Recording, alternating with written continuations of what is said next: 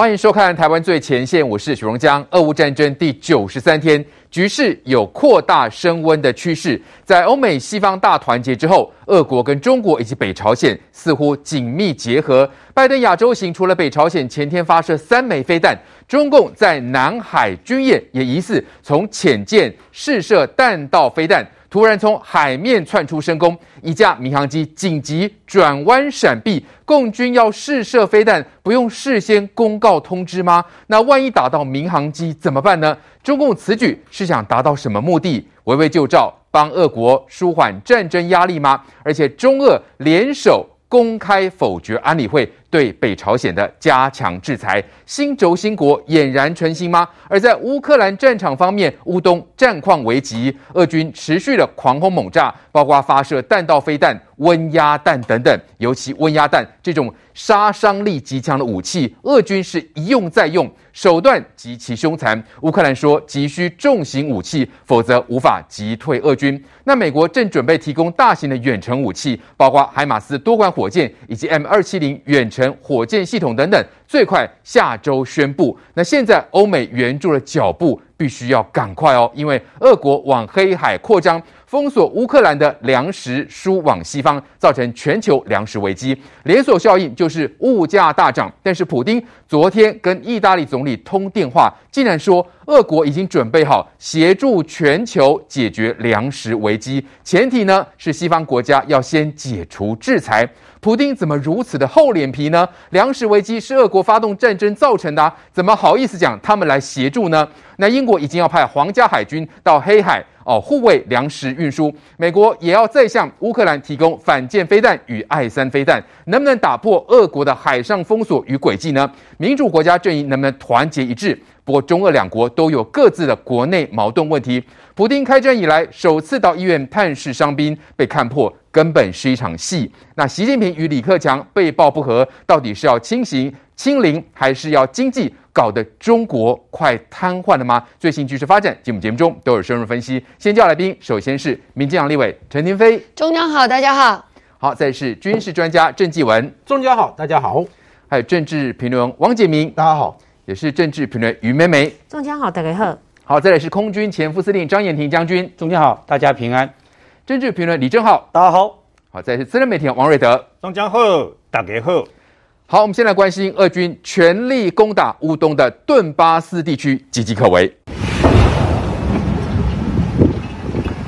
北顿内茨克断垣残壁，俄军入侵乌国超过三月，顿巴斯地区岌岌可危。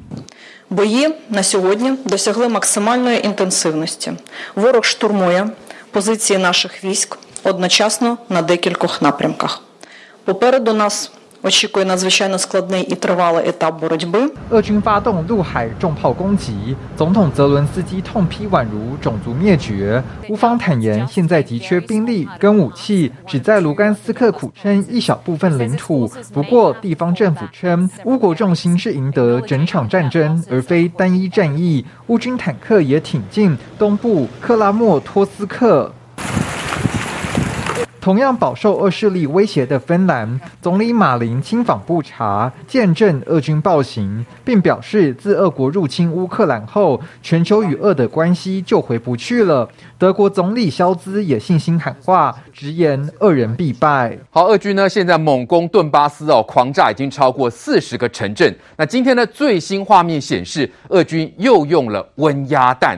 好，这个画面上看起来其实是非常的可怕，可能是因为这个云雾的关系影响哦，那个震波感觉上是会呃不断的扩张出去哦。那因为这个呃温压弹是杀伤力极强的武器，那俄军一用再用，可以看出手段是极其凶残的。来，先讲正号，现在乌国就说了、嗯、哦，他们急需那种强大的那种呃说火箭系统，希望美国能够赶快援助，是不是这样子才能够？击退俄军呢？哎，我觉得是演双簧。我们下礼拜就看到海马斯就送过去了，哦、每次都来这套，我们已经被骗四次了。我先讲整个状况是这样：现在整个乌东地区啊，确实我们看这个包围网看起来是蛮这个紧张的。卢甘斯克、顿涅茨克从一九姆往内这个包围，对不对？可问题是哦，其实这个包围网没有真的那么可怕，因为原本俄罗斯设定的包围网是大包围战术，是把这个这个顿涅茨克河以东整个这样吃下来。可你看，他现在搞到只包围这一点点，就表示说俄罗斯原本设定的战略目标完全没有达成。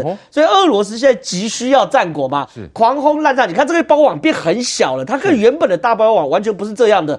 那另外一件事情，你看他们开始狂轰滥炸四十个城镇，对不对？可你看有明显的战果的推进吗？其实坦白说还好，为什么？因为纵观啊，俄罗斯现在的战术跟战法已经完全过时了。第一件事情啊，谈壕沟战，壕沟战这是典型的二战时候的战法。确实哦，因为当你面临到这个抛物线射击的武器的时候，壕沟是很有用的。因为你说这个抛物线要刚刚好掉到这个壕沟里面，坦白讲不太容易。那或者坦克直射的话，在壕沟里面更安全。可是我们现在看到非常多画面，什么？是乌克兰用无人机去瞄准壕沟，然后弹簧刀就直接下去，对，这个壕沟人一起挫赛。那这个呢，就是 M 乖乖乖远端去轰，然后呢，把壕沟里面的人直接打得屁滚尿流。是这件事情，就是说你对没有错。过去哦，在这个冷兵器时代。或者说以前火炮不准，然后精准度差到五十到一百公尺的时候，你要刚好掉到壕沟里面，还真不容易。要很准呢，要很准。对，那可是现在不一样啊，现在没掉到壕沟才奇怪，掉到壕沟是正常。是，所以第一个壕沟战呢，反而是怎样？你看，哎，是不是直接在壕沟里面爆炸？对，这种壕沟战就说反而让我们知道，哎呦，你在壕沟里面，那你就去打，我就往往壕沟里面丢，那你就完蛋。现在是那种机动。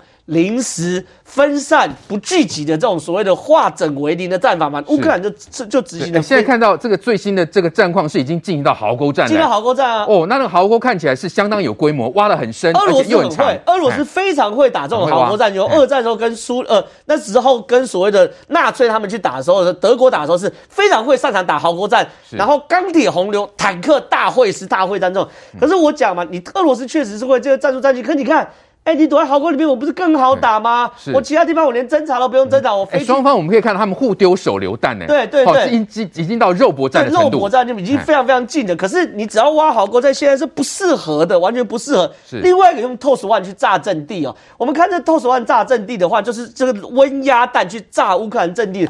坦白讲啊，我觉得啦，好莱坞的特效效果而已啊。哦。就说，因为呢，你看这看起来是真的很厉害。你看哇，打过去哇，还会那个震波看起来好吓人。整个比如平方。一公里或两公里的那个所谓空气全部吸成真空，那吸成真空，你人如果在里面的话，整个肺都会烧掉等等的。对，可是因为哦。俄罗乌克兰现在的士兵不太群聚，他们是非常散的。你在非常散的时候呢，你去打这种所谓用大炮去打这种小鸟，你或许会有一定程度的战果。可是呢，跟你付出的这个代价是完全不一样。现在都是都是要精准打击，然后精准瞄准。我一颗弹药就是要打你一台坦克，一颗弹药去打一台坦克。所以你可以看到俄罗斯这种对画面是很漂亮，没有错。可是你看他有公布任何的战损，或是事后真正打到乌克兰什么东西吗？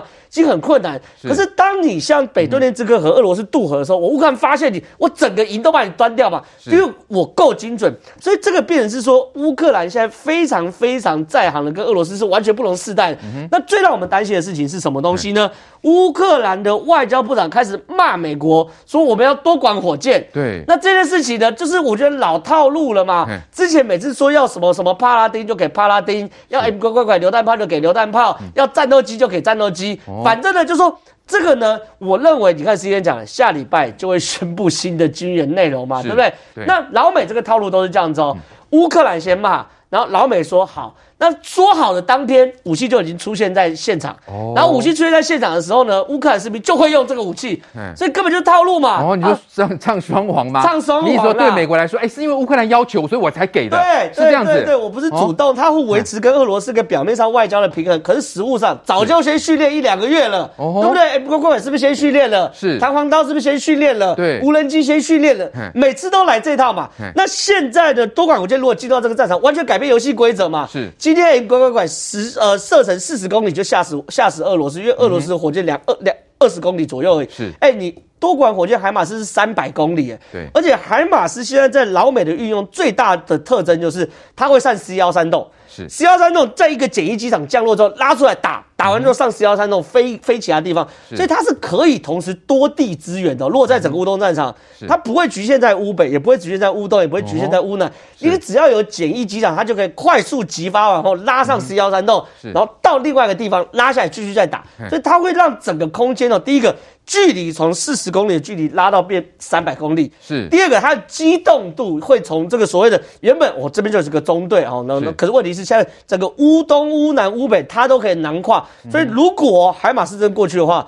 这场战争的游戏规则会彻底被改变哦，是，所以这海马斯火箭真的是火力非常强大，但因为现在俄军是狂轰猛炸嘛，那显然就这个战场上来看呢，乌东的确是岌岌可危啊。来，瑞德哥怎么看？因为呃，CNN 有报道说，美国可能下周就会宣布详细内容，但是其实他的报道后面还有提到哦，美方也在考虑啊，担心乌克兰会。打到俄国去，担心哦，这个是俄国呢？呃，美国哈，呃，是在挑衅俄国，怎么样解读这样的新闻内容嘞？这就是为什么到现在，那么海马斯火箭弹还没有直接交给这个乌克兰的一个最主要原因呢、啊？嗯、那么刚刚正浩讲的没有错，因为现在有了一个很很好的一个借口，就军援武器的借口。请问你，美军啊，包括北约，什么时候提升到所谓的自走炮、坦克这些重型武器，还有 M 拐拐拐啊这些这个的幺五五榴弹炮，可以这个？呃，捐给这个乌克兰去作战。当他们屠杀不查平民的消息出来了以后，嗯，因为你不再是军队对军队，你屠杀这个等于说乌克兰的老百姓嘛，所以找到了一个借口，为了要保护他们，可不是军援这个单纯军援呃乌克兰的军队哦，他们是保护乌克兰的平民百姓嘛。嗯、那现在又多一个借口，为什么呢？因为就在这几天呢、啊，俄罗斯的喷火坦克出动了。所谓的喷火坦克，其实就是配备有火焰喷射器，能够发射很多这个呃燃烧火箭弹的相关的这个坦克底盘的。那么啊、呃，那个火箭车啊，那么他们出动了以后呢，这跟我们一般想象不一样。我们以前想象单兵不是直接让喷火射出去，火焰喷射器这样射出去吗？对，它这个一管一管的哈，以前啊大概是二十四管左右，二十四管的火箭弹呢，那么这个燃烧弹大概啊，你把它想象成就是火箭炮啊，火箭炮就对了。嗯、然后呢，总共二十四管，七秒钟发射完毕，射出去了以后呢，那么它在降落的时候遇到空气自燃，它就变成了大型的这个燃烧弹就对了。哦，然后遇到水的话直接爆炸，你知道吗？哦，杀伤力对可怕。所以你用土去掩埋它，它一样烧起烧起来呀。啊，嗯、啊，它有二十四管，所以它打出去的时候形成一个火海。是，那他刚刚正好也讲说，事实上，因为乌克兰现在就避免跟你这大部队、大部队的集结嘛，对，他们都是小部队、小部队嘛。你要真正能够一次伤害到乌克兰很大部队的机会不大。嗯哼，他的重点不在乌克兰的部队，他在屠杀乌克兰的平民啊。哦，他在屠杀平民，为什么要这样做？你可以发现这几天的战局啊。那么虽然乌克兰一次又一次的想要击退这个俄罗斯的攻击，对，但俄罗斯已经缩小到包围面只剩下啊，大概是卢甘斯克跟顿内茨克这两个。啊、呃，其实二零一四年了以后，亲俄民兵就占领了部分嘛。嗯、那现在卢甘斯克剩下百分之五的土地还在乌克兰的手上，是顿涅茨克还剩下大概百分之四十的土地还在这个乌克兰的手上。所以战场线缩在乌东这边，所以他一定要打。他现在的最低标准就是至少要把这两个打下来。嗯、所以他。所有的包围圈呢？所有你看那一次不是要过北顿涅茨克河，结果被人家呃围围剿，整个全歼，对不对？对。他的目的还是要包围这两个地方啊。所以现在包括啊卢甘斯克里面的北顿涅茨克市啊，现在被炸的就像当年的，就像前前前几个月的马利坡一样，几乎炸成废墟。我不在乎把它炸成废墟，你会想要炸成废墟，那他要这个废墟干什么？他先炸成废墟，把这个乌克兰的守军全部炸死，这是他的目的。我就是要站下来，你知道吗？我就是要拿下来，而且拿下来了以后，他确实有所进展呐。卢甘斯克的沦陷只是时间的问题而已。然后呢，紧接而来，他一定，他这几天要拼命打下面的这个顿内刺客啊，打得一塌糊涂啊。那么现在他刚刚讲的那个燃烧火箭弹整个下去了以后，啊，那个温压弹整个下去了以后，最倒霉死的都是平民啊。对，其实就是平民，你知道吗？但是他就假借借由这样的一个威力呢，来展示那。普京就可以跟他自己本身的子民说，跟他的俄罗斯人民说：“我们赢啦，我们没有输。你看那个场面嘛，对不对？我们没有输吧？那事实上，这个所占领的地区也不过是二零一四年克里米亚战争了以后你们就入侵的。然后这场战争已经打了三个多月了。你一开始如果这样做的话，可能那两个早就被他拿下来了。对，但一开始就是去包围基辅，去包围哈尔可夫，心太大，没把乌克兰放在眼里，最后自己栽了跟斗，然后呢那个滑铁卢了以后，才想到要回防，呃，干脆就直接拿下这两个地点，就像美国要更有理由提供海马斯火箭了嘛。所以在这个时候呢，你看马上来了，我一直强调，真正可怕的在哪里？在拜登已经啊，国两个国会众议院、参议院都通过拜登签署的四百亿美元的。这个所谓的军援案嘛，对，其中有两百亿美元是直接给弹药跟武器，这个大概六千多亿台币啊，相当于我们国防预算两倍。嗯、这里面的清单才是最可怕的。他现在没有公布哦，下礼拜公布。哦，那下礼拜公布，现在知道的知道的多管火箭弹一定会给。嗯哼，但是不一定是海马斯，是。哦，因为海马斯跟多管火箭弹是两回事。哦，是两回事，不同系统。但是它多管火箭弹一定要给，为什么？因为现在乌克兰本来有这个所谓的多管火箭弹，但是它比不上俄罗斯的。那所以它现在呢，你看多管火箭弹一出来就是一片火海，是。一出来就是一片弹海。对，所以它现在需要美国一定会给，但会不会给海马斯？告诉各位了。美国必须思考一个问题，我请问你，美国有没有出一兵一卒啊？没有，没有。单单给武器就已经把俄罗斯打成这样了嘛？嗯、打到 T 六两坦克都必须要老古董都必须要上战场了嘛？是。然后呢？那么，那瑞哥，现在到底局势能不能等？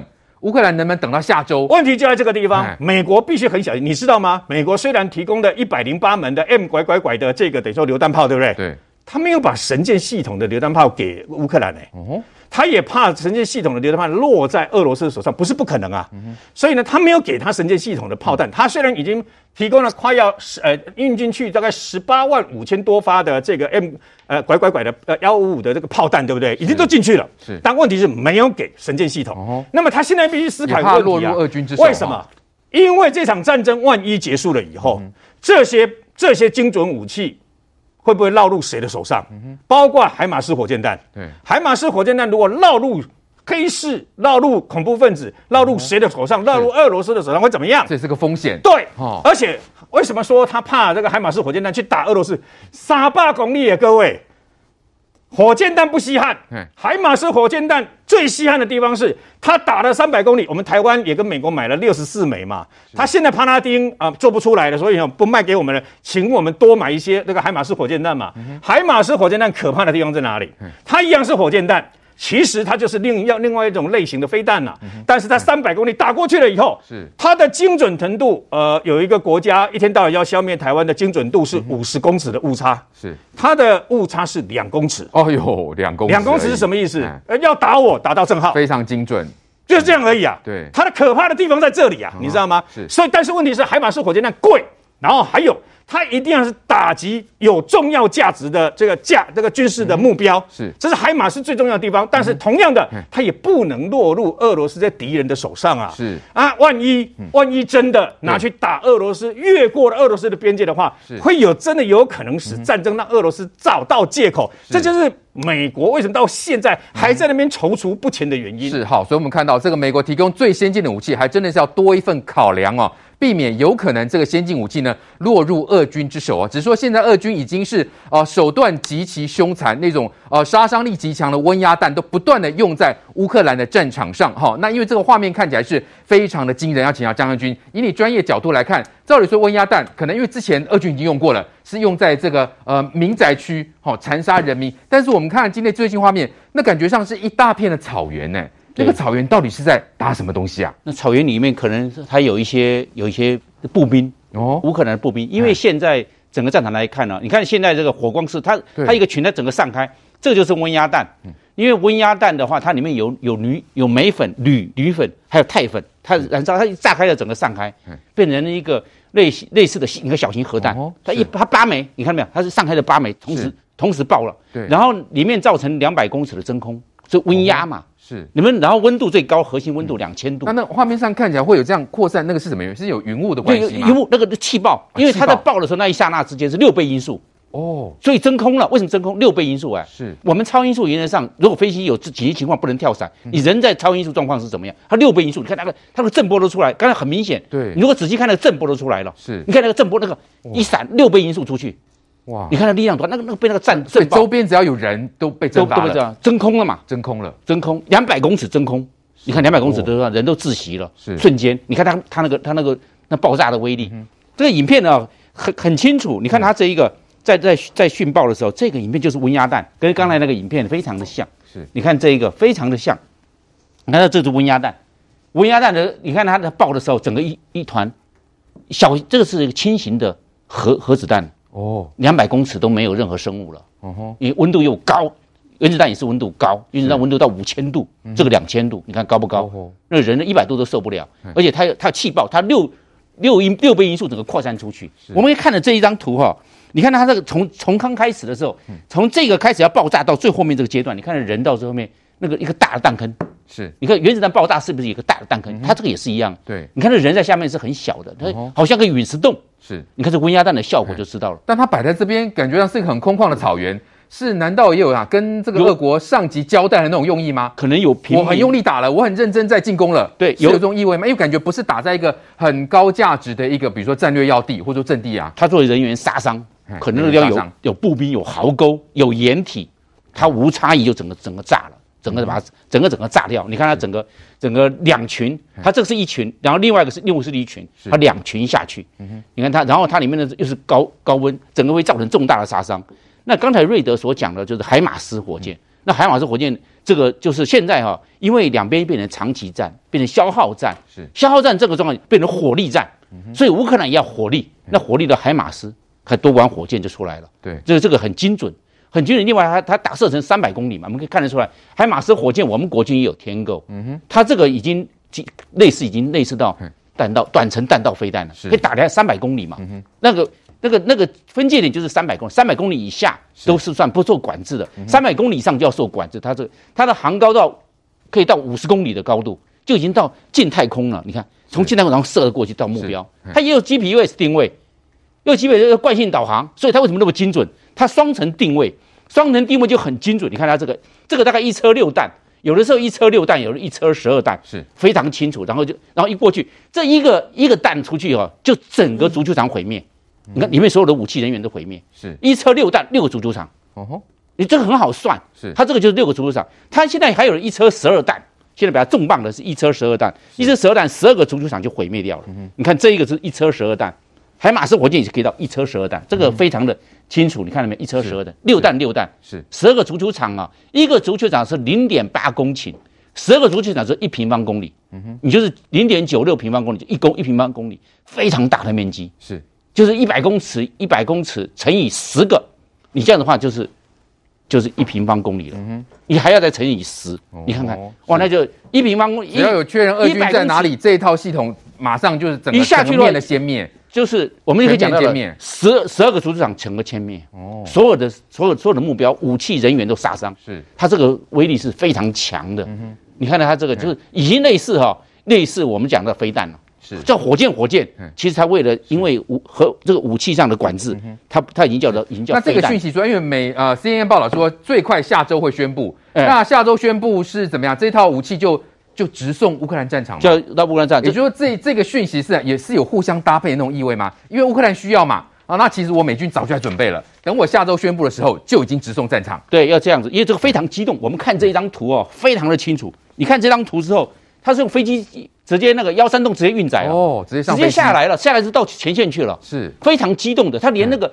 连火箭包含那个车子都直接上上去。那老实讲，这个二十四小时之内全球直送啊，直送了，而且战、哦、战略投送能力美国非常快速，是。直接都运到机场，机场下来就是车子直接去，里面都是弹，直接发挥火力了。你看他这个动作是不要在那边组装了，在那边在那边还要去组合，再上上架上车，然后再跑，不用了，下飞机就开始跑了。哦，你看他这一个，你看他的这个整个战略投送能力是那么的强。是，然后另外一个就是说，我们他他这个他这个一车六弹也好，一车十二弹也好，现在我认为啊，乌克兰要克服掉四个。第一个就是我们讲的谍报人员，嗯哼。因为谍报人员他会他他第一个投送完毕之后，他会送到我们讲的利维夫，或者是卢斯克，或者是奥德萨，送到乌西军那边，会被会被俄罗斯拿匕首飞弹或巡弋飞弹去攻击，对，会有这个状况。这第一个，第二个在交通上面，交通线他要往前送，因为这个地方是乌西还乌南，他要往前送，路上会被会被拦截，是。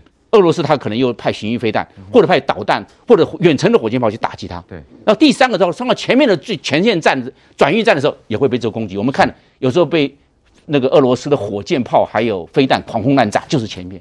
你看第三个点，第四个点上战场，这个时候在前线就要上战场，上战场的时候也容易被摧毁，因为他在跑。俄罗斯的谍报人员、地面的谍报人员，还有空中的人造卫星也在探测。你这样子换句话说，从进入境到乌西，到交通的交通线往前冲，前冲到前面的集运站，集运站再到阵地，到阵地才能发扬火力。你看，有会有四个拦截，是这个保密工作、机密工作，在在甚至要晚上。就渗透运补往前送的时候，这个是非常重要的。所以，我们看到，呃，到下周的时间，整个的俄乌战争情势会不会有这个大反转的一个局面呢？当美国的海马斯飞弹系统呢，呃，送到了乌东战场之后，局势是不是会反转？哎，这个纪文兄，根据目前的讯息，这个美国军援这个乌克兰，包括海马斯，还有 M 二七零，M 二七零其实它的量比海马斯要多得多，哎。我们都这个知道，美二 M 二七零是冷战时期在一九八三年开始服役，整个北约配备的数量在至少一千三百套以上，哎，因此它本身的这个包括发射车、包括弹药是非常够的。海马斯哎，就这几年陆续装备美国还有它的盟国，哎，它大部分都是新生产出来，而且它是美这个呃美军。近几年，在很多地区，包括印太地区，还有欧洲地区，军演它都会拿出来，因为是新兵力嘛。特别是海马斯和 M 二七零，我大概科普一下，它有什么不一样？是，其实 M 二七零是海马斯的前身，它的不同之处是 M 七二七零是利用履带履带式的发射这个底盘，它们两个是有传承关系，因此就美国来讲，它要军援初期的 M 七零完全没有问题。他北约的国家大量装备这个武器，而且我这几天看，包括拉脱维亚、包括爱沙尼亚，甚至波兰，目前北约进行的军演，M 二七零都有派上用场哦。不只是美国，美国盟国的这种武器也在当地进行一些军演。因此，这么近的距离状况下，M 二七零要军援乌克兰，其实它本身就几乎就可以，哎，运用铁皮，不用运输机。几天内就可以抵达乌克兰，交给乌军使用哦。是，但现在有个问题，就是不管 M 二七零或者海马斯，由于它是多管火箭系统，多管火箭系统和炮兵武器很大不一样，就是它对于弹药的供应是要求要比火炮多。试想一个火炮就一分钟打一枚，或一分钟打两枚，哎，它的弹药消耗会比多管火箭。要小得多，对，多管火箭一下子一分钟之内可以打了几发就出去了。对，比如说冰雹，或者这个之前我们有谈到的这个捷克军援的 RM 七十，哇，他二十分钟把四十枚火箭弹一下打光。对，试想它的弹药供应，这个要求度就非常非常高。而且不管是 M 二七零或者海马斯，它的这个。呃，这个火箭弹是属于二二七公里，与乌军目前所使用的火箭弹其实口径都不一样，因此它后续的使用的弹药需要北约持续的援助。我们有注意到，近期其实俄军有宣称，他对于乌克兰的打击重点就是在于这些北约军援武器的储藏仓库、是铁路系统，因此这个部分对于。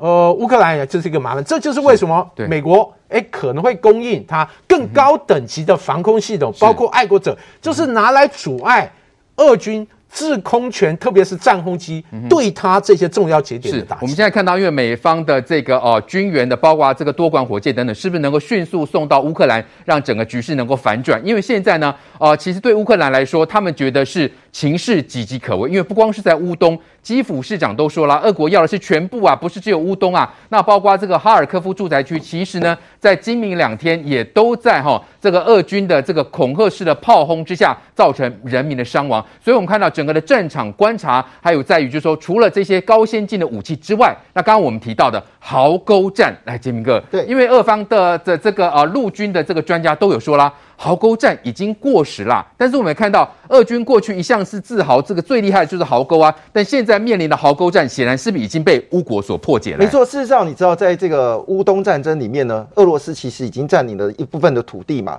那这个地方呢，他也担心这个乌克兰呢会对他这个所所经营的阵地攻击，所以他们就开始一样，按照过去的方式。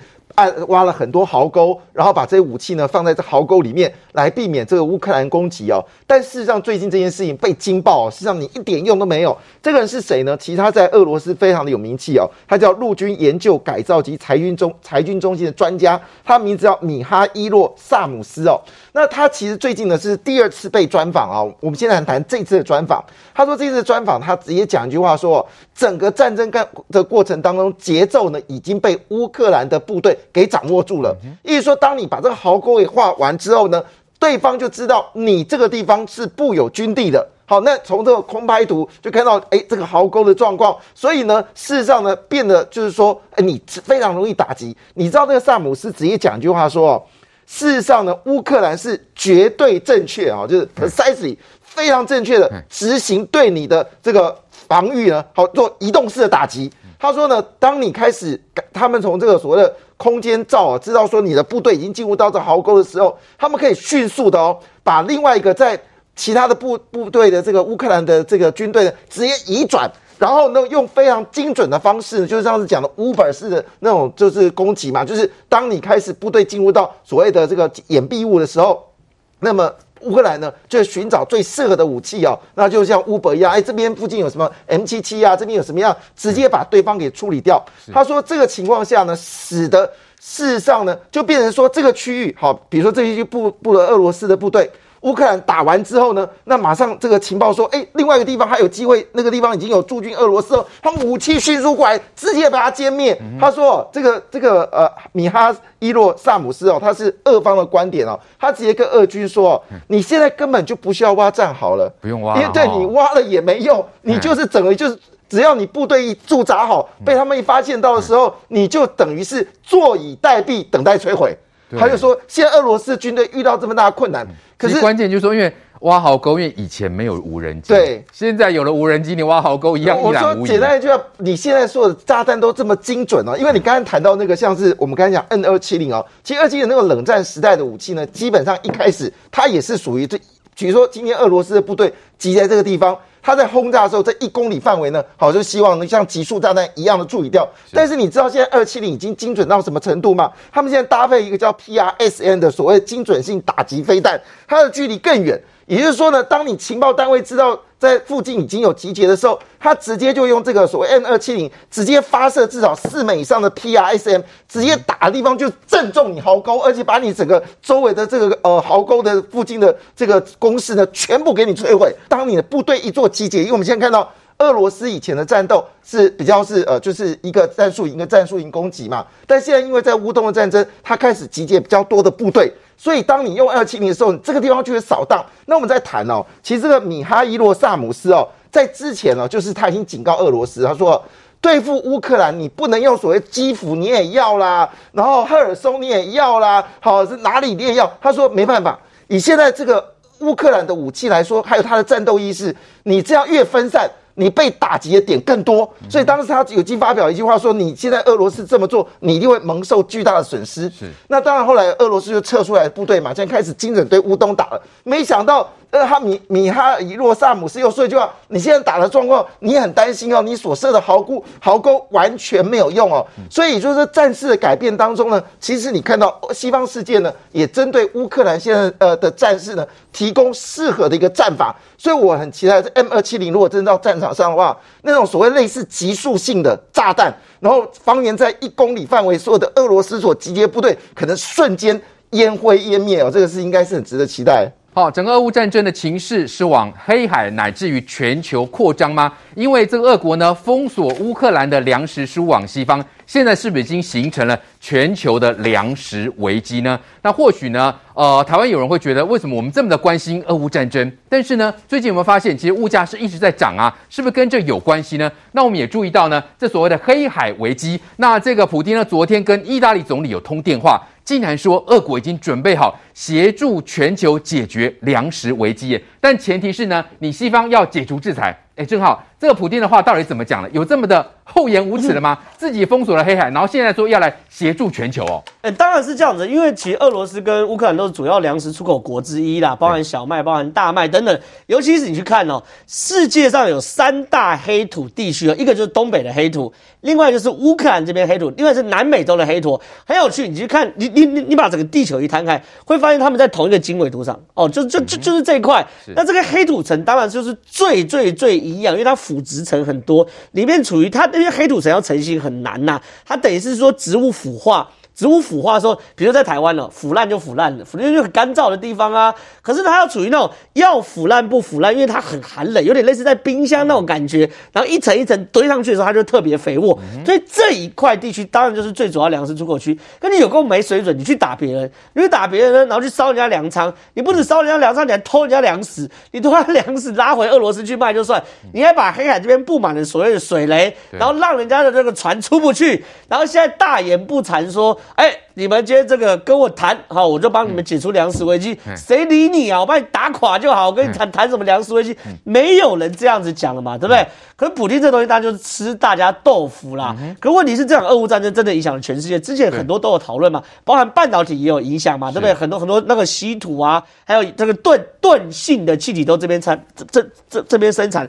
可不重要，重要事情是什么？现在啊，整个俄罗斯哦。在这场战争中，后来发现原来他们会打那么惨，原因是因为英国国防部给的答案，他们的最精锐的部队竟然在一开始就全部打死掉了，这真的是吓死人呢！最精锐的部队，为什么呢？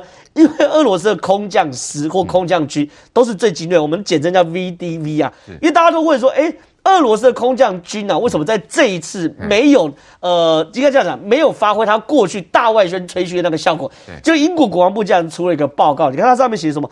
俄国空降军因为错误指挥，所以在几波攻势中损失惨重。什么叫错误指挥？他其实有写内文，他说他把俄罗斯的空降兵哦派去做重型装甲步兵的任务，什么意思呢？第一件事情啊，俄罗斯的空降师是四万五千人，这四万五千人几乎都是职业军人，而且领职业甲军，然后在里面呢，就是真的是就是精锐中的精精锐，战力最强的，战力最强。可是它有个限制，你既然是空降，你不可能空降一个坦克下来吧？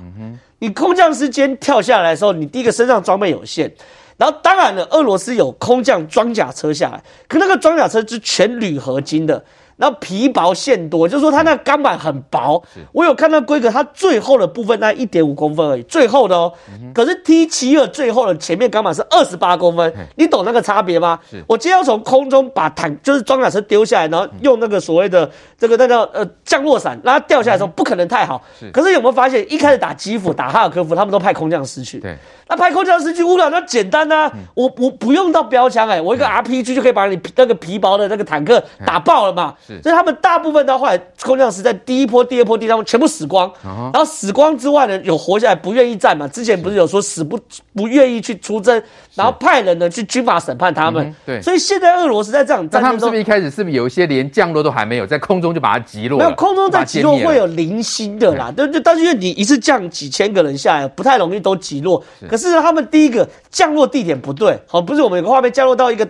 大楼的这个这个顶楼，然后大家一起坐电梯下来，然后一次被杀光，哦，然后或者说派他们打前锋，空降师不能要敌后降落，对不对？敌后降落，然后突击，然后用这种快速的前进来快速进来来来干扰他，可是没有嘛，他们就战略错误嘛，所以现在普京只剩打嘴炮嘛，你看只能打嘴炮说，哎，你们粮食危机求我，我跟你谈，所以他也反映什么？普丁现在知道要找台阶下，哦，哦再打下去不得了了，是，所以他一直寻求各种谈判的可能，现在。粮食变成普丁一种谈判的可能吧，对不对？哎，粮食不过来找我谈，然后来来找我谈，那其实是显示出普丁也判断这个战场真的不妙。是对，所以我们看到这整个的一个局势了哈。现在对于这个乌克兰以及欧美国家，其实呢，对于俄国一波一波的攻势呢，是不是逐渐的在破解当中？特别是现在的局势延伸到黑海哦，来瑞德哥，是不是有办法能够突破俄国对于黑海的封锁呢？好，英国跟美国是都要出手了。呃，乌克兰的这个呃粮食啊，现在放不呃大概运不出去，有两千两百多万公吨，两千两百多万公吨呢，因为最主要影响到什么？影影响到南美洲，还有影响到非洲这些国家，尤其是贫穷的国家。他们已经够穷了，守得够少了，要靠这些哦、呃，大概是呃小麦啦、啊、呃、玉米啊、大呃这黄小黄小玉这样子哦，那么靠这些粮食啊，那么现在呢，不要脸的俄罗斯为什么说他不要脸？记不记得他在上个礼拜的时候曾经说，扎波罗勒的核能发电厂啊，现在是他们的，对，所以要求乌克兰付电费，要付钱，如果不付的话，要把他们断电，对。为什么他们不要脸？嗯，这就是不要脸啊！侵略别人的国家，占领别人的核电厂，然后要跟别人收这个电费，否则你们不付电费的话呢，哦，我就要把你们这些电的给断掉。这是不是够不要脸？嗯、现在更不要脸的是，那么他们不是把黑海呃乌克兰的黑海这些地方全部封锁嘛？对，水雷啊，跟港口旁边那个地雷，把不晓得有多少啊！现在他们很大方的说，开放六处港口。让这些粮食可以出去，听起来好像很大方，对不对？它只有一个前提，你必须放宽对我俄罗斯的经济制裁。呃，公安拍天的，它不是指那个什么呃路上的呃这个禁运啊，干嘛？不是，要求土耳其把这个不是普鲁士把那个海峡监控。他现在黑海舰队不是没有办法运补吗？对，打开。你知道吗？把我的制裁打开，让我可以运补。哦，那我的啊、呃，他们其实太平洋舰队有些船想进去进不去，绕一圈也进不去嘛。嗯、让他可以运补啊！哎、呃，你要知道一件事哦。这些黑海舰队的那个飞弹呢？呃，一枚打一枚就少一枚，很简单。对，潜水艇还可以偷偷来，但是你的这个海面的舰队怎么办呢？嗯、所以前提是你必须把它给解除，解除了以后我就让它过，那等于零嘛，等于没有嘛。嗯、对，所以你这样子会造成全世界很大的伤害。不要说全世界，台湾也有。最近不是全世界都在通膨吗？对，我们台湾也在涨价，很多东西都涨价。我们家有人在做这个烘焙，对不对？哈，你知道小麦涨多少吗？面粉。面粉涨多少吗？我都已经囤到年底了。为什么？因为不断的涨，涨到后来怕最怕的事情是涨到后来你买不到，你知道吗？台湾还没有这个问题，台湾还只是涨价而已。但问题在全世界很多地方买不到。哦，买不到。现在的话呢，怎么办呢？美国在今天协调，协调呢？你看，包括罗马尼亚每天九万公吨在运。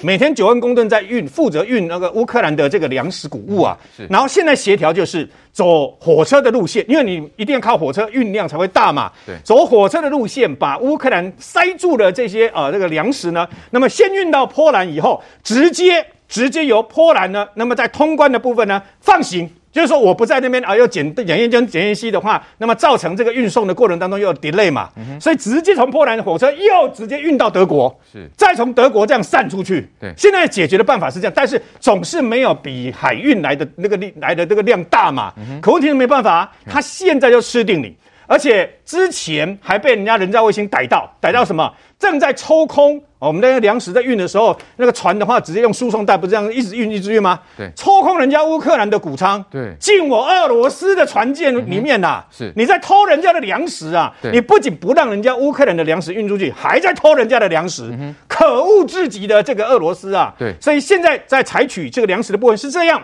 嗯、那么至于黑海的部分啊，现在也要看。下个礼拜，美国会不会宣布多管火箭是一定会给的？那海马斯火箭弹不一定哦。嗯、但是另外一个啊，攸关那么俄罗斯黑海舰队生死存亡的呃武器呢来了。下个礼拜要宣布的是，你到底给他 NSM 的这个飞弹呢，还是直接给他鱼叉飞弹？是，如果是鱼叉飞弹的话。嗯那我告诉你，警告，不要说莫斯科号，不是海军上将号，你另外那二十艘准备狙击再见的，你知道吗？所以呢，事实上，下个礼拜的美国援助乌克兰的武器清单，将决定这场战争会不会在很早很快的时间之内立刻逆转，这是最重要的。是的确，来，基文兄，美国要提供啊反舰飞弹，爱三飞弹，哈，爱国者三型，哈。呃，英国的皇家海军要开到黑海，应该不用太久吧？好，再来，丹麦不是也说这个要安置鱼叉飞弹要提供给乌克兰吗？这对于这个俄国的黑海舰队可以产生多大的这种震慑力？哈，让他们的黑海舰队出不了黑海来。北约在东地中海举行一个叫“海王星盾牌”的演习，这个演习是从这个五月十七号到五月三十一号，它集结的舰队其实蛮庞大，有十九个国家参加。包括美国海军的航舰打击群，还有两栖这个攻击群，那另外还有包括英国、法国、诶土耳其等等的舰队。其实这些兵力如果说获得许可，它是可以通过土耳其的两个博斯普鲁斯海峡、达达尼尔海峡进入黑海。但是现在有个问题就是哦，土耳其其实这个角色很尴尬，它本身虽然是北约会员国，但因为俄乌战争这个爆发，其实它采取中立，就是。各国的军舰都不能进入，不能进出，全部都是封锁，全部封锁。哎，因为他有考虑到俄国的观感，因为土耳其和俄国蛮麻吉的。嗯，哎，那因此未来英国的船或者其他北约国家的船要进入黑海，可能土耳其这个关节要打通。哎。所以，这为什么土耳其最近找这个瑞典和芬兰麻烦？嗯，哎，你要加入北约可以，你要先跟我谈，先满足我的条件，我再考虑要不要我让你。因此，搞定土耳其是一个重点。美国提供这个鱼叉飞弹，这是一个高招。是，哎，虽然这个目前是丹麦要提供，但。美国未来借由丹麦提供整套系统，给予它更先进的鱼叉飞弹，我认为这是很有机会。而且鱼叉飞弹最先进，它不只能打海上，还可以打陆上。这对于黑海舰队，这是一个很大的麻烦。也就是北约目前策略，我即使没有办法歼灭或者这个呃有效的这个打击黑海舰队，但我至少让你不敢出海，龟缩在克里米亚，这就达成我破解你黑海制海。极大的作用，至少可以让那些呃运输粮食的船只，哈、哦，运输船可以这个到西欧，啊、到全世界解除这个粮食可能的危机嘛。来，杰明哥，我们也看到，所以马利波港非常的重要啊，哦，到底现在是呃是俄军在掌控吗？我们也看到，也的确因为这个亚速钢铁厂就是临海嘛。对不对？那这边也也可以这个了解到乌国的这个情报也第一次揭露，他们是有七次的救援成功任务。没有错，这次的这个揭露者呢，是由乌克兰国防部情报总局，他叫做巴德巴达洛夫哦。那他为什么会公布这个讯息？是因为有人说哦，这次亚速钢铁啊其实是战败了，所以这乌克兰人呢是他们是这个呃投降。那他说其实不是，我们的战斗力很强。那为什么他们要撤离呢？原来故事是这样子，我们知道其实呃有人进去拍嘛，哈，哎发现到战争已经打了这么七八十天了，八十几天，因为他撤离的时间大概是接近九十天嘛。为什么你的粮食还足够？因为他们去拍那个他们地下的这个隧道，有看到有很多的罐头，那也有很多的什么通心粉，好，有很多的食物，还有医疗的东西，其实都在。那当然也有伤兵。他说：“你这么大的耗损的情况下，你的物资怎么来？我们之前猜哦，会不会是从水轨啊，从地下？因为我们知道这个亚速钢铁它是可以临有这个地下的管道到这个所谓的呃水面嘛，哈。所以他们说是不是用这样去搬运？经水路。可是这样搬运的量能够有多少呢？那这个事情其实是一个大谜题了哈。那这也牵扯到为什么后来亚速钢铁必须要撤离原因哦。那这个布布达诺夫哦，他就说了一句让人家很感伤的话。”其实我们是透过直升飞机米八来运送的。那我们知道一台米八大概可以载两百吨的物资。你还记不记得当时哦，这个亚速钢铁的这个阿兵哥还说一句话，说要那个马呃马斯克帮忙，好给多的这个资源。原来他们里面竟然有马斯克的所谓的 SpaceX 的这个通讯设备，哎，你怎么来的？哎，那可能真的不能从海底啊，那那个设备你怎么从海底运输？可能就是七次成功的这个。那他就揭露，其实他们总共是有七次运送。那每次呢，有时候是由这个两个这个米八，有时候四个米八来运送这个物资哦。那因为它的地点是来自于不同的地方，它不是单一是从哪个地方，它是可能在附近一百公里到七十公里部分呢，然后在这个趁着去可能是夜色或什么情况下来做运送，它一次是可能是两架到四架，所以一次战斗被击落一架的时候，还是有另外一架，竟然在这么猛烈的这个封锁的这个火力之下，它竟然还是可以。抵达送送一个部分的物资，非常惊险，非常惊险。你那我们知道，其实你看很多电影哦，那种直升飞机，他们是趁就是低空飞行，然后快速前进的时候，在他们放送武武器的时候，必须要迅速的着落，然后这个所有的你可以想到画面哦，当他这个直直升飞机两架着地的时候，那四面八方。出来这个乌克兰的阿兵哥从那个地底下赶快冲上来，然后把这个能够物资尽速的快送进那个亚速钢铁。我我相信的画面是电影情节，等于是穿越俄国的火网。哦，能够这样成功进出，我相信俄罗斯也觉得很奇怪，因为它附近有十二个所谓战术营，这兵力不少啊。那为什么乌克兰的这些阿兵哥，他怎么一直都有这些源源不绝的这个子弹，对不对？嗯、还有这个医疗，还有甚至还可以跟马斯克通讯，他们百思不得其解。那么第七次任务完成之后，因为他们有第七次，也就是被击落比较严重那一次呢，那俄个俄罗斯发现那件事，原来他们的这个米八呢，实际上都有成功的。运送物资，所以他就决定这件事情，在轰炸这个亚速钢铁的时候呢，周围呢就布了更密集的火炮。那你你根本上已经就，因为后面是它是这个第五次跟第七次被击中的嘛，都是说比较后面的时间被击中，对，那俄罗斯已经加了佛网，嗯，那你的武器就没有办法再供应，嗯，所以这个呃赫赫罗莫夫啊他就说一句话说。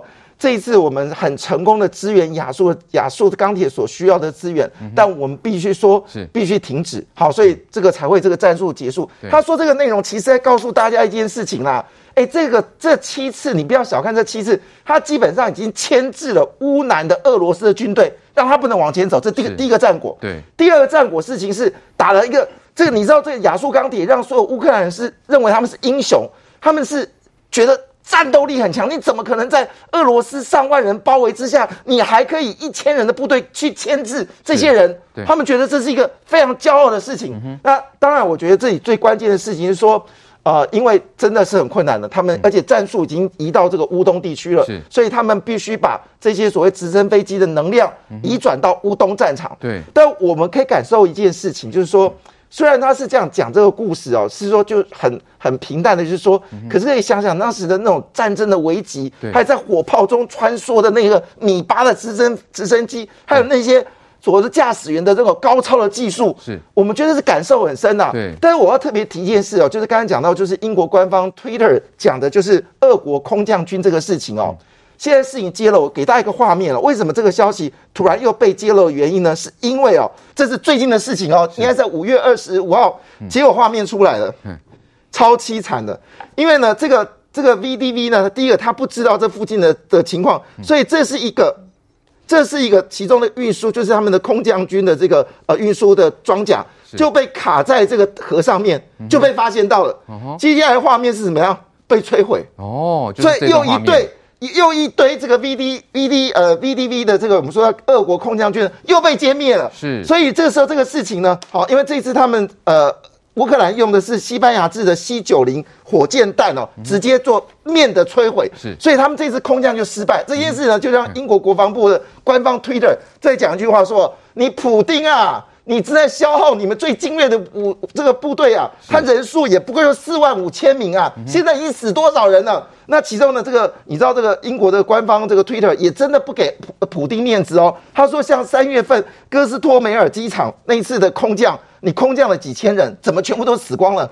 因为你你以为乌克兰的这个抵抗力很弱吗？所以补给没到，这些人就被围歼了。哎，这是他们最强的一个部队。那次的围歼让大家知道啊，事实上还有第二次。哦，还有，还有一次，那时候伊久姆不是他久攻不下吗？他就开始不信任，说啊，他们这个那时候不是他们的指挥官还中弹被调调回去吗？所以呢，普丁就很生，因为那时候部队已经开始慢慢接受他的掌握，他就很生气啊啊！你们这些一般的阿兵哥年轻人不重看，所以呢，他又派了这个装备非常薄弱的，想说我就是空降这个空降这个所谓的这个空降军哦。进入到乌克兰的这个所占领的地方，我直接突袭你。是，结果没想到呢，事后的证明，一件事情是又被全歼，又被全歼。那这次那次战役，其实我们有讲，就是乌克兰带的是头，他们用那个直升飞机有没有？就我们说空降军对乌克兰空降军做歼灭，其实讲的就是四月份那次战役。那最后一次就是我刚才讲的北顿涅茨克这个跨河的动作又失败了。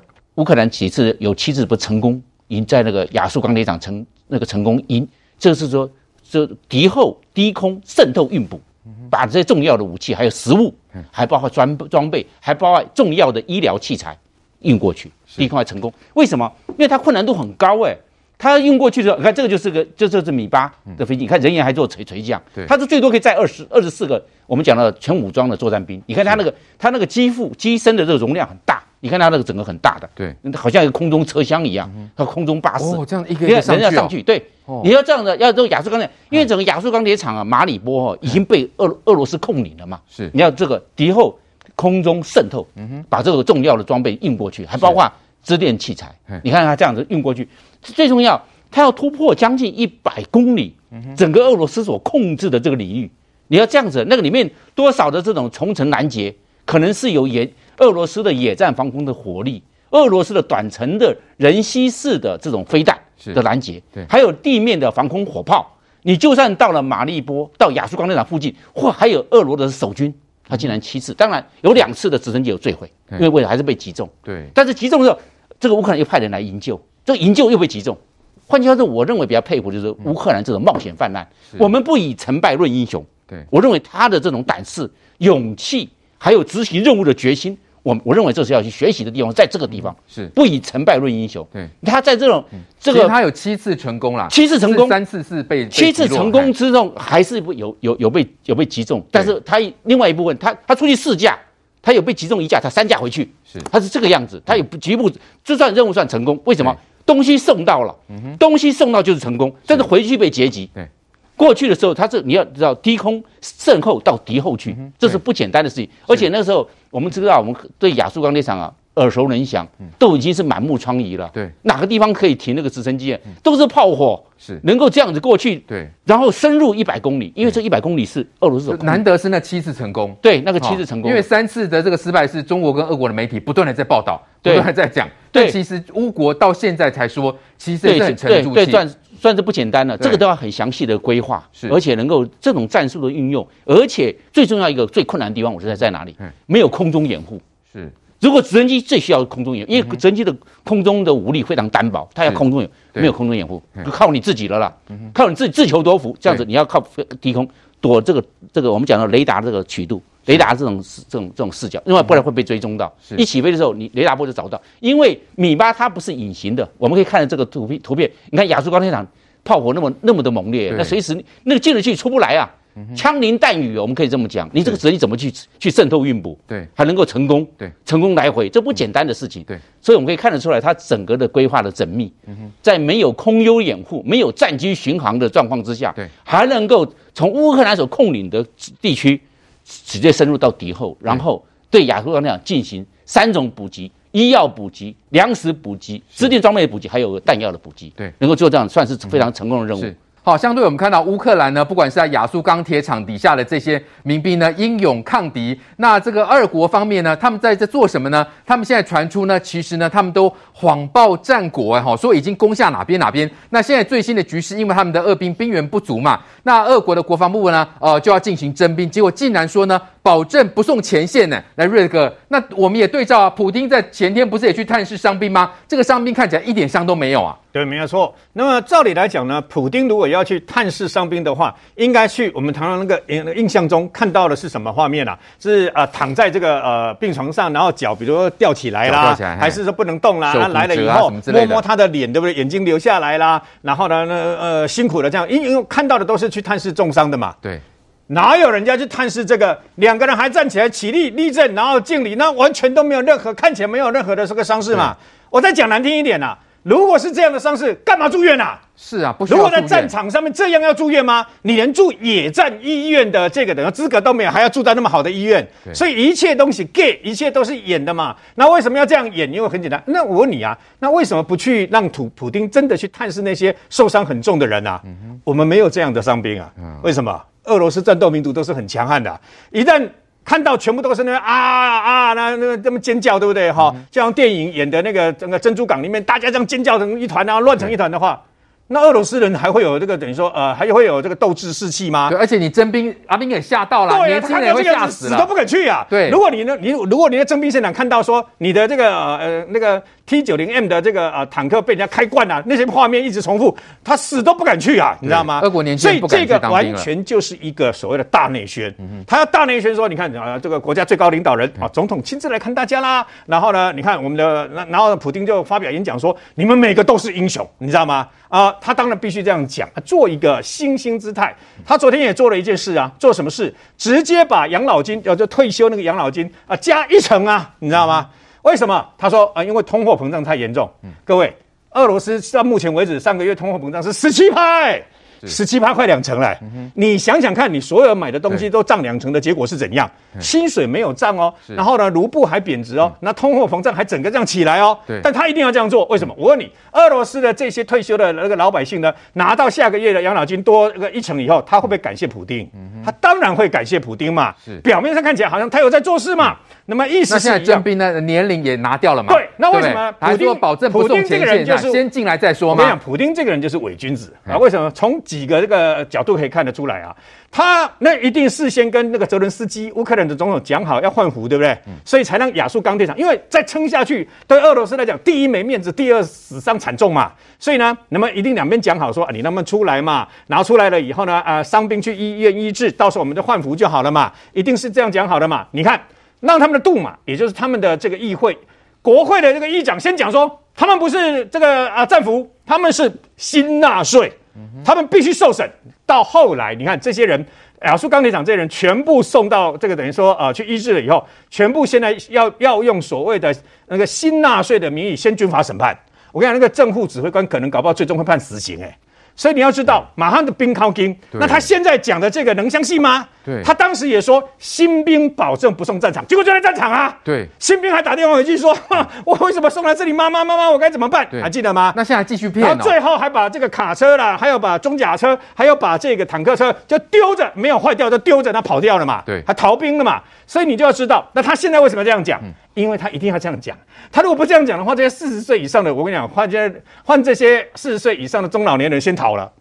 为什么？他现在也是透过议会，透过议会先讲说，哎，我们应该要修正呃这个相关法律规定，让这个呃俄罗斯人的上限啊，服兵役上限四十岁把它拿掉。是。他都先透过国会，为什么？透过国会了以后，就不是我呃普丁的意思啊，嗯、是国会，是人民的声音呐啊，啊！人民的声音迫使我要这样，我勉强的答应了。哦，那我问你了，如果兵源够的话，为什么要这样？对啊。那他现在这几天一直在思考一个问题：为什么把 T 六两还有 T 六四这些老旧的坦克送上乌克兰的战场嘛？嗯、除了坦克不够用了之外，哎，啊，张将军提供提出了一个我可以接受的，为什么？因为这些年纪大。所以他们适用的坦克是比较旧式的，对。可问题来了，那年纪大适用的坦克也好，装甲车也好，还有武器也好，是比较旧式的。那你现在最新式的这个 T 九零 M 都会被那个炸弹开花了嘛？对。会被标枪飞弹给炸成这样？那 T 六两、T 六四这些老旧不是更糟糕吗？对。可问题是你不得惯啊？为什么？多一辆是一辆，多一个人是一个人呐、啊嗯。他讲你要听清楚，呃，听话要听美感。他说：“保证绝对不把这些超过四十岁以上的，或者自愿来的。他现在是你签约，像是佣兵的那种角色哦，签约半个月、一个月、三个月作战，你不同的钱嘛，对不对？对。可问题是，他说绝对不派前线热区。”什么叫热区？问题就在于什么叫热区？热区是什么？热区是不是指啊这个马利波里面的亚速钢铁厂是热区，还是整个顿巴斯是热区？你要听清楚。那你们要听清楚的话呢，到时候一觉醒来啊，本来人在这个等于说坦克车上面，一觉醒来的时候打开一看，哇，顿内斯克，你知道吗？或卢甘斯克，哎，不是不可能的事情哎。对，那一大堆无人机满天飞，然后炸得一塌糊涂，怎么死都不知道。所以这个就是普丁自己本身现在所面临的尴尬。为什么？因为他就是。如果人足够，何必征兵？那如果啊、呃，现在我相信啊，那个战报，俄罗斯呃，乌克兰跟俄罗斯一定会互相吹嘘自己的战报，对不对？然后乌俄罗斯到现在还说自己是死了呃要一两千个人，我才不相信。但是乌克兰所说的三万多个人，打个折扣，没有三万多个人，死个两万多个人也合理。为什么？因为从俄罗斯必须征兵，取消四十岁的服兵役的上限，这一点可以看出来。好，再来关心拜登亚洲行期间呢，共军在南海进行军事演习，那突然呢，有一枚疑似是弹道飞弹从这个海面呢，突然就从这个呃升上来了哈，然后那个时候刚好有一架民航机呢经过南海上空，那就接获航管的紧急警告，说要赶快转弯闪避啊。哎，正好，这到底怎么回事？共军在那边演习啊，是可以不用这个公告，可以不用通知的吗？哎，这个是非常非常夸张的事情。第一件事情，这个是某航空公司的这个这机师哦，真的很生气，所以公布的哦。他状况是讲，他就开飞机飞飞飞飞飞到南海这边，忽然接到塔台就下指令，下指令也没说，也就是说左转，立刻马上他就。哦他没没没有办法嘛，他也不知道发生什么事嘛，赶快一转，然后一转弯的时候就就就这画面哦，一转弯了不到一分钟，他就发现哦，原本他航道上面竟然有个飞弹哦，从这个海面上。直接打上来，这一看就是潜射型的飞弹，因为你看不到有军舰发射的。对，潜舰发射的，因为你看不到军舰。如果军舰的话，你会看到从军舰上面发射。对，所以这应该是潜射型的飞弹哦。然后呢，他就很生气，就拍，就就把它全程就录下来，然后 po 在这个机师的航空的群组啊。后来现在就被传出来，所以这是很夸张的。那现在大家是普遍是认为啦，中国可能在南海这边去做所谓的飞弹试射。可问题是哦，第一件事情。飞弹试射一定要提前公告，对，你怎么可能不公告？我们每次试射不都有无限高，然后把这个禁航范围画出来，让大家事先知道。第二件事情，这个是常常就航，就它它的航道是就是一般客客用或者普通人民航机航道，你怎么可以在人家航道上面试射飞弹？啊、是非常非常夸张的，所以草菅人命嘛。所以看到这件事，让我想到二零一四年类似的事情。是，就二零一四年马航不是飞到顿内斯克、卢甘斯克这边吗？嗯、那时候讲这件事情的时候，还要还还要讲讲解什么叫顿内斯克。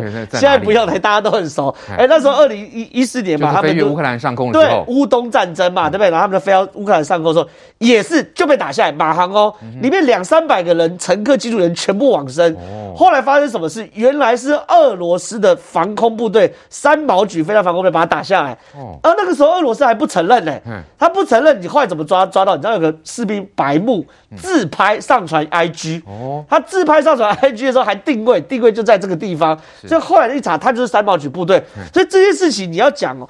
拜登这次来到亚洲，当然看起来把整个韩国都拉到自己手里，日本也拉到自己手里。那台湾当然本来跟美国就互动非常非常良好，所以对于中国的压力是非常非常大。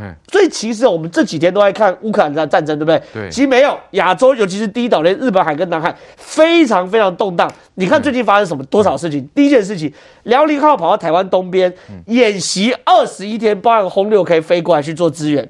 另外一件事情。俄罗斯跟中国战机绕了日本海飞一圈，对，同时威胁日本跟南韩。嗯、第三件事情，南海有一个未知的军演，而且是潜射型的弹道飞弹。对，哎、欸，这些事情加起来都在台湾的周围，这很故意哎，这摆明这一颗飞弹上来，他一定说全球媒体那么关注嘛。对，对，所以市长是有那种围魏救赵，要舒缓俄国的压力吗？我我我我我其实不知道怎么样，他还是说就干脆打下来就打下来。你懂我意思吗？如果今天塔台没通知的话，他是他是真的会被击落的，因为那个机长特别强调，他就在原本的航道上面看到看到这个飞弹飞过来嘛。是，所以我其实不太清楚他的意图是什么。可是第一是非常没有水准，第二件事是非常不专业。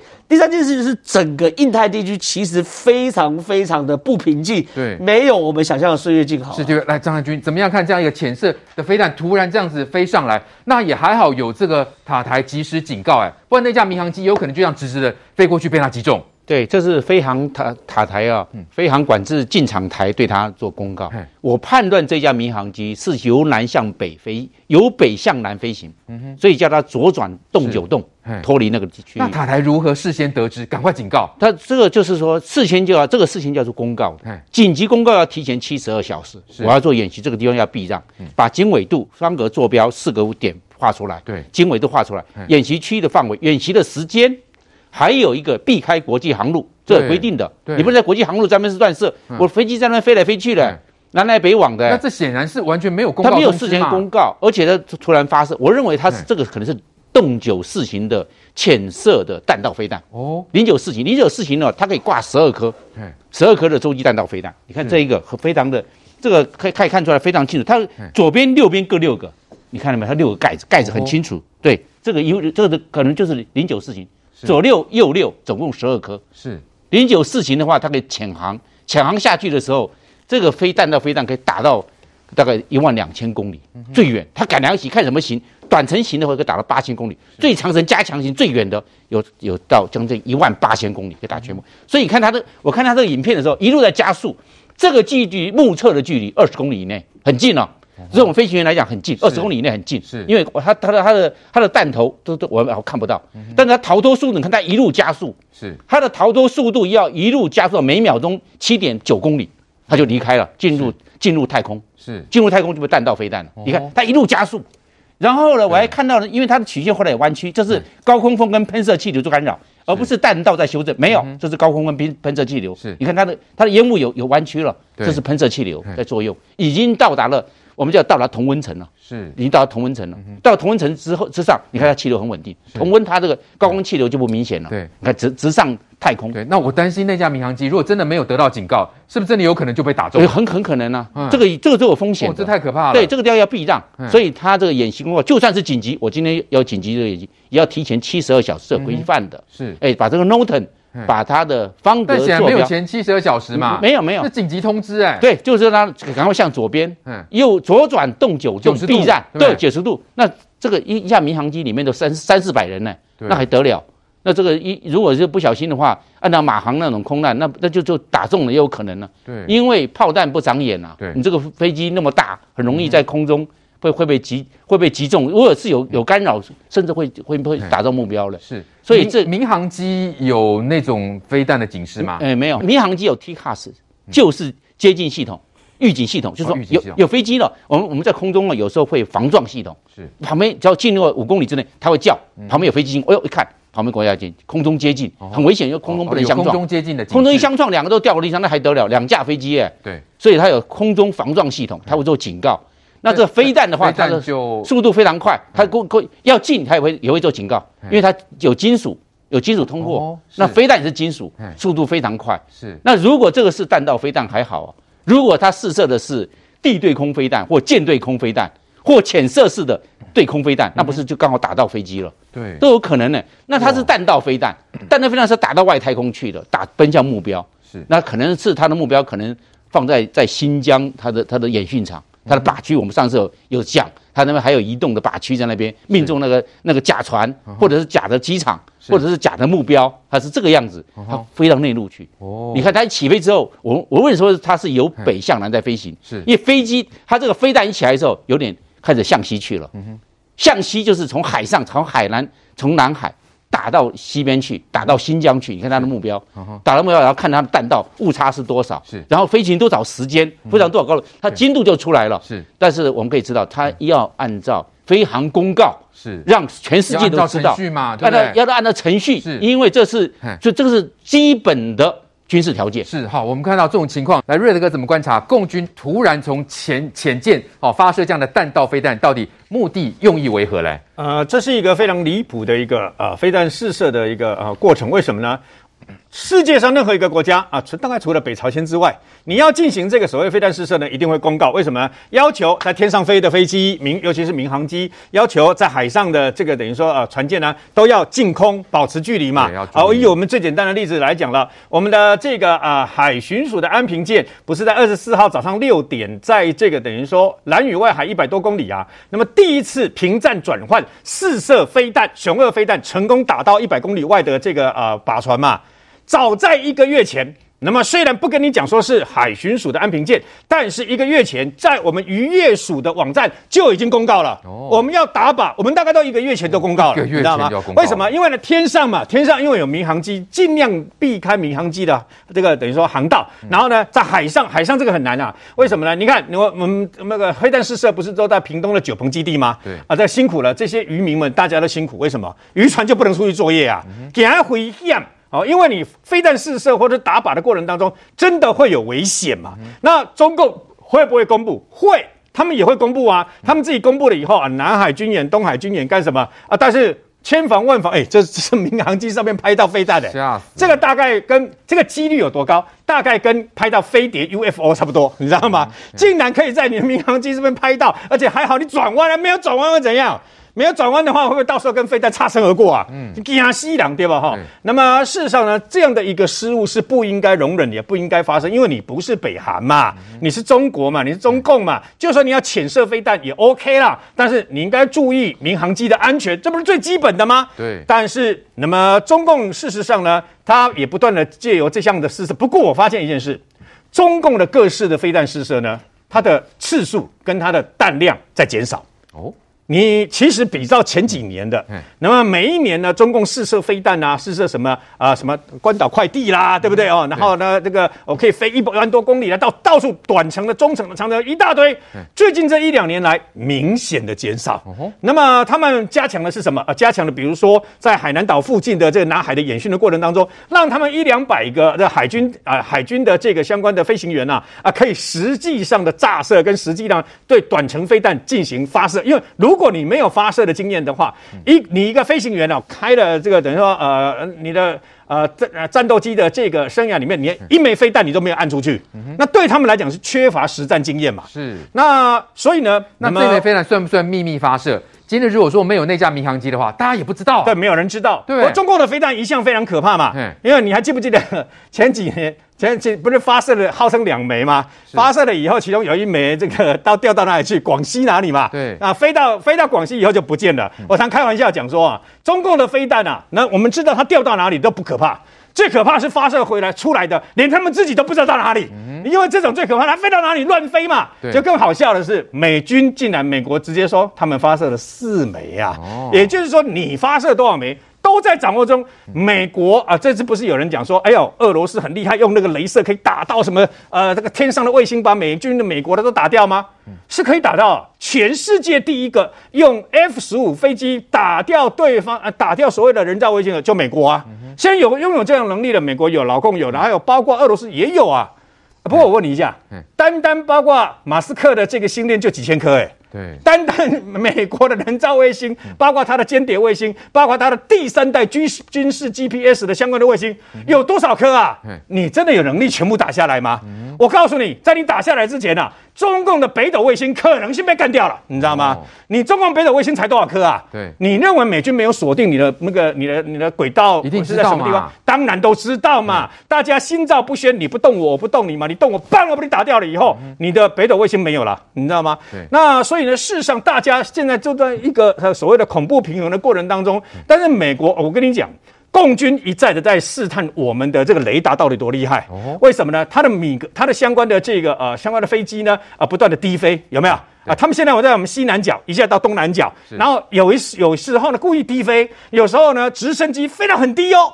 我印象非常的深刻。那么我们的这个广播里面呢有玄机，很多人说啊共军来了。入侵航空识别区。啊，然后呢，你只会广播，不然不然你要怎样？我问你要怎样？发射飞弹把它打下来吗？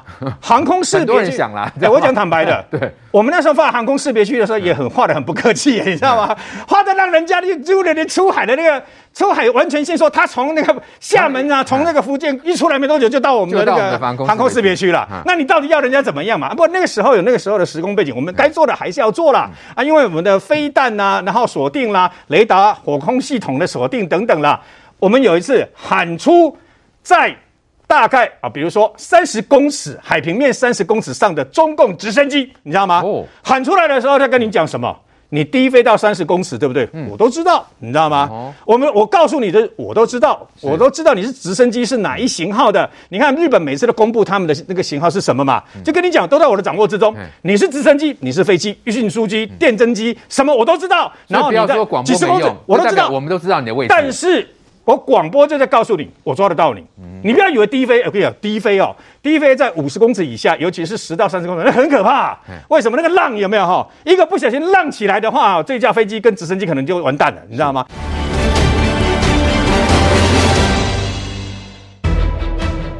但是他们不断在测试，他从不同的这个角度，你可以发现，最近这这最近这几个月，他们的直升机啊，那个战斗直升机出来的几率变高。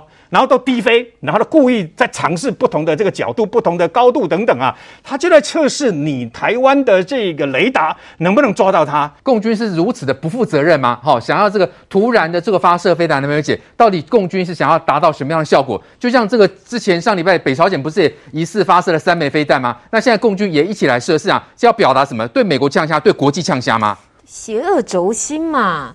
这邪恶轴心包括最近要对北韩制裁，不是中国、俄罗斯在二零零六年以后第一次动用这个否决权吗？那这就很看得出来，邪恶轴心抱团取暖嘛。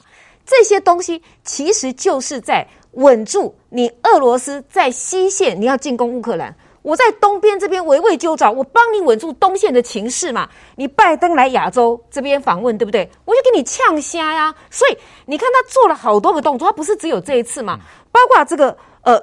在拜登要来访问亚洲之前的几天就开始，辽宁号就那个军舰这边就在航空母舰哈，整个整个团呢就在台湾海峡还有日本这附近这边绕行了。然后呢，你再看，包括呢这个呃，我们也看到跨的期间不是中俄联合军事演习吗？然后现在更离谱啊，差点受到民航机嘛。那这些的作为是什么？就是对美国呛虾，对日本呛虾，对南韩呛虾嘛，对 QUAD 呛虾。所以他一方面他要秀肌肉，二方面你要知道哈。对习近平来讲，如果拜登都已经说会军事介入台湾的问题了，嗯、那请问一下，如果说中国无力犯台，我会军事介入，这不是拜登第一次讲诶，拜登是第三次了嘞。阿富汗那个时候记不记得他那时候说什么？哎，我们对北约、对南韩、对日本、对台湾都有同样的安全承诺嘛？那这次第三次还在国际场合讲给岸田文雄听，讲给全世界听嘛？所以这个时候，如果你习近平，你对你不是一些武力展示、秀一下 muscle 的话，那对不起哦，你里面的解放军你镇得住吗？大家会不会觉得你太软弱了？问题是，很糟糕的是。他跟俄罗斯联合军事演习，那个都是事先就要规划好的。对。然后北韩在这边弹道飞弹演习，你跟俄罗斯一起行使否决权，嗯、那你就摆明了嘛，你们就是邪恶轴心在一起嘛。可是你要看到，就是说，因为拜登那一次的讲话，各位不是只有台湾在头版诶，全世界好多主要媒体都放在头版，都放在这个焦点嘛。对。所以后来白宫不是很快出来说啊，我们政策没有改变。你相信没有改变吗？其实是越来越清晰，他就是威则中国嘛。对，一个人可能一次口误，一次、两次、三次，你会相信这是口误吗？所以他这样讲，好，那布林肯不是又出来发表演说了吗？他早就要讲了，可是因为疫情嘛，对不对？那他确诊，那现在他发表了演说，他说什么？各位注意听哈。其实我觉得也是在圆，可是它里面有一些一些讯息出来。他讲，他一开始他就强调说，我们。这个哈台海这边政政策这些，我不是沿袭几十年来的美国政府的政策，我们都没有改变。对，也就是说继续维持所谓的战略模糊，这个基调是这样子的。然后继续又讲说，我们是什么台湾关系法？他先讲美中三公报六大保证，依照台湾关系法提供给台湾自卫性的武器。好，所以这是不是都是原来的了调重弹？所以布林肯有一个非常重要的重点，大家一定要看。他说什么？他说。全世界就只有一个国家，他想重塑国际秩序，而且唯一有这个能力的国家，不管是军事、外交、科技、经济有能力的是谁？就是直指中华人民共和国，就是中国。好，那可见的就是说，俄罗斯经此一战，他将来就是俄乌战争，他注定就是一个二流、三流的国家。中国是唯一美国最大的威胁、头号的敌人。虽然布林肯讲说。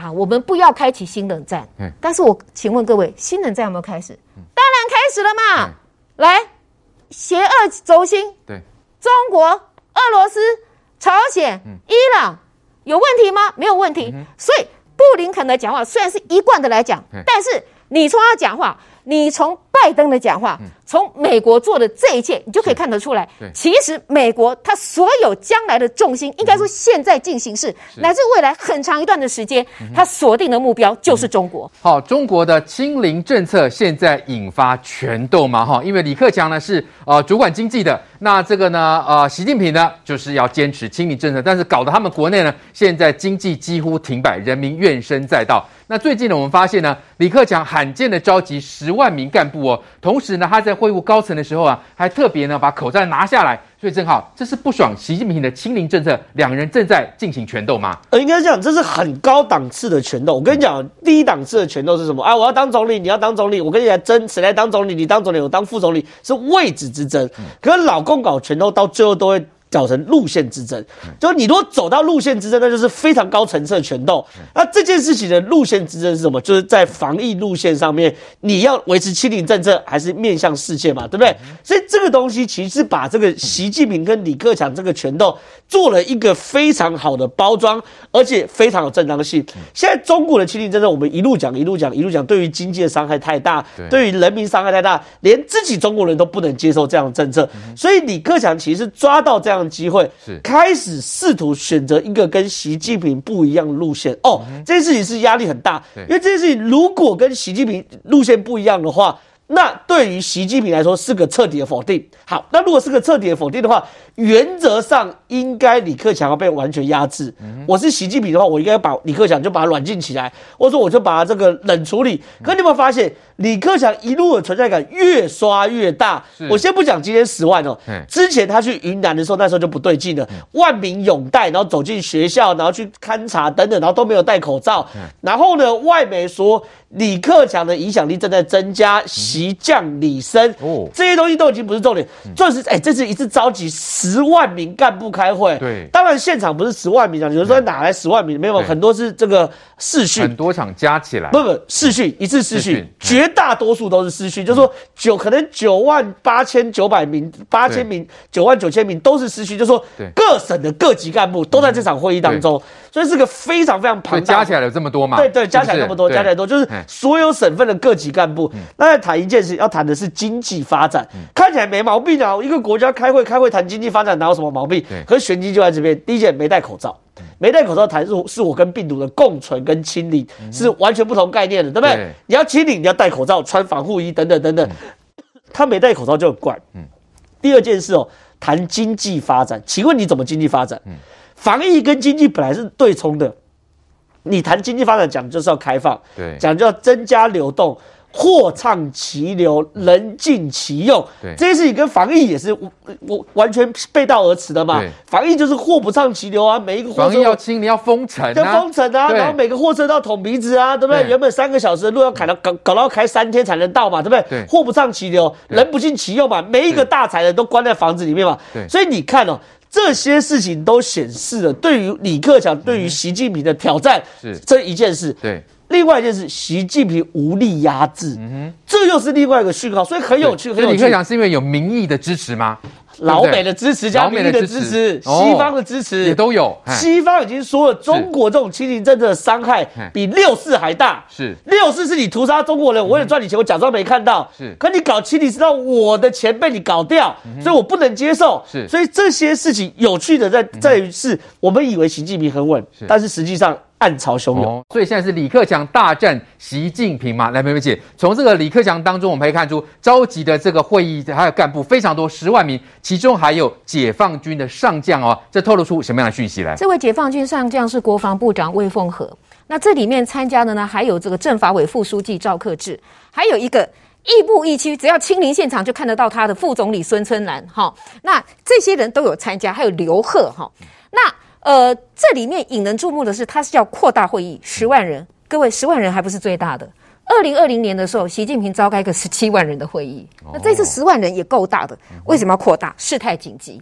然后包括省、市、县、区以上一把手干部都召集来。他开宗明义就讲稳住经济大盘。那什么叫稳住经济大盘？表示经济情势严峻，对不对？对。那在里面呢，他就是讲了几点了哈。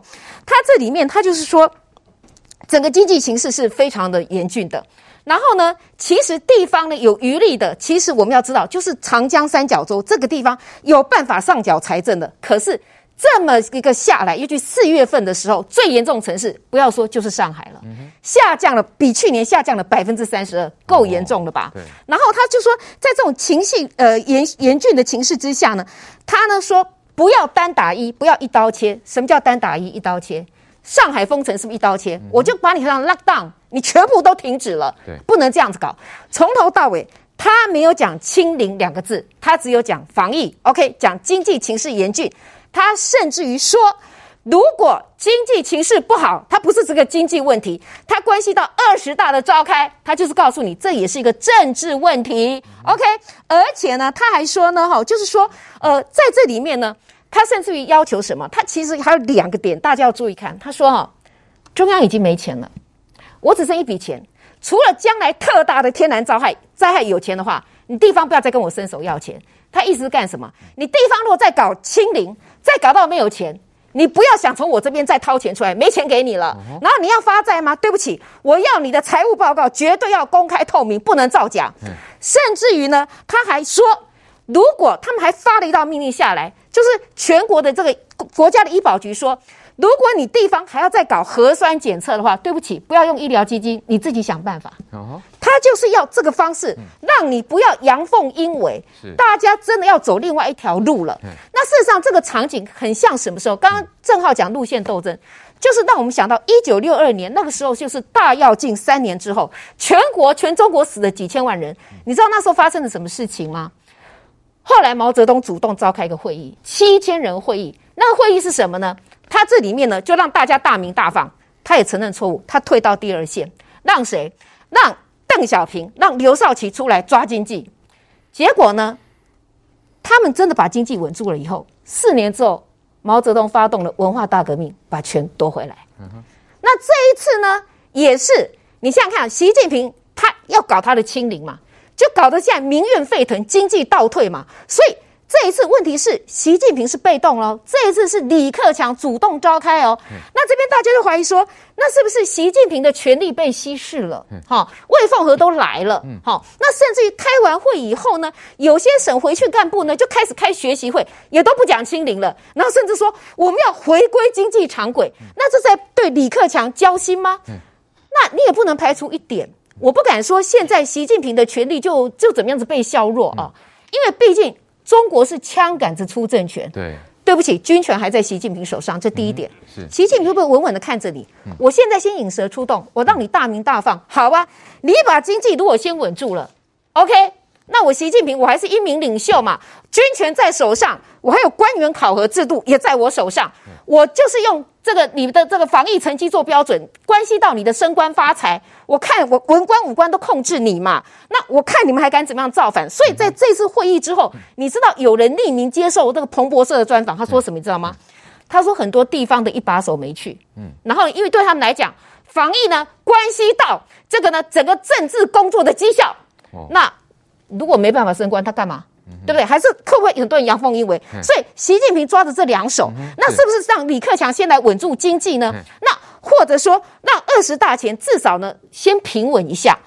那对不起哦，二十大以后，那我们就要看喽。是，如果李克强没有枪杆子的话，那请问一下，嗯、李克强会不会步刘少奇这些人后尘？是那些现在纷纷附和他的，会不会引蛇出洞？到时候被习近平一网打尽？我不知道。是，又或者。又或者说，李克强确实稳住了经济，然后而且其实这里面已经有习派跟反习派，李克强后面是有很多反习派力量的汇集，那有没有可能到最后还真的是让他夺权成功，嗯、变成走回这个原来的集体领导的模式？那这个我们就要继续看下去。只是说过程当中，整个中国两条路线的斗争，其实会非常的煎熬。对，先不管洗礼最后是啊谁输谁赢，但是这过程当中。恐怕就已经把中国给瘫痪掉，来这个未完，因为已经有中国的地方官员就说，因为习近平跟李克强两个人不合嘛，所以呢，到这样的结果，你地方官员怎么做事呢？整个中国瘫痪了。现在哈不合已经台面化了哈，因为大家知道说马上要二十大了，这二十大的部分其实很清楚。这是呃，习近平另外一个很重要的里程碑哈，他第三个任期，然后听说了哈，习近平将在这个二十大获封领袖哦。这个之前呃，他只有拿到中共核心，因为核心的不会是邓小平，当时候因为他拿不到所谓的党国的这样的一个呃这个权利，完全的权利，所以他没有办法封封领袖，所以呢，他就自己。这个呃，创了一个称号叫核心，嗯、所以当时候这个呃所谓的毛泽东是第一代领这个领导集权核心，然后邓小平是第二代，然后这个江泽民第三代，胡锦涛第四代，然后这个习近平也拿到了这个所谓核心。可是呢，真正拿到领袖的其实就只有江泽民，呃，毛泽东只有毛泽东，嗯、毛泽东之后就是这个习近平。嗯、所以呢，大家现在在看呢、啊。再看说哇，那整个权力会有所调整。这个调整之后，可能有一些高官啊会重新洗盘。其实大家会分析说，李克强为什么会做这么大的动作？因为他长期在这一段时间其实一直被压制住，对，一直被压制住。而且他也认为说，今天的清零政策是不对的，因为清零就是会把整个经济搞垮。对，如果经济搞垮之后，是不是习近平更有理由去清除你李克强？他不会怪自己，说是我的清零政策去影响到经济，嗯、哦，但是他就会把责任全部归咎于你李克强的身上，就倒果为因了，没错，就推给李李克强去负责，就顺手就把你完全排除掉了。嗯、所以你李克强当然要在这关键时刻要为自己捍卫一下啊，嗯、对，是因为你疫情清零，清零他讲的。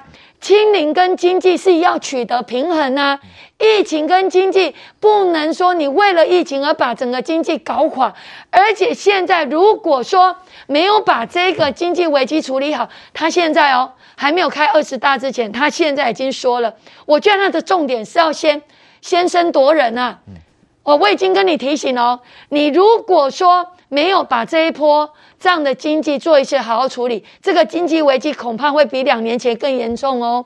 而且呢，中国会付出更大的代价，在整个复苏的路会走得更艰辛。所以我利用这个视讯，我很清楚提醒。你比来，你习近平没公过，你别再讲过，我已经讲了这么重要，所以我觉得，你看李克强也没有作用强迫的哦。他也尊重大家，他也不敢强迫，毕竟现在的整个党国权力也不在他手上，他只是要借着这一次机会去表达。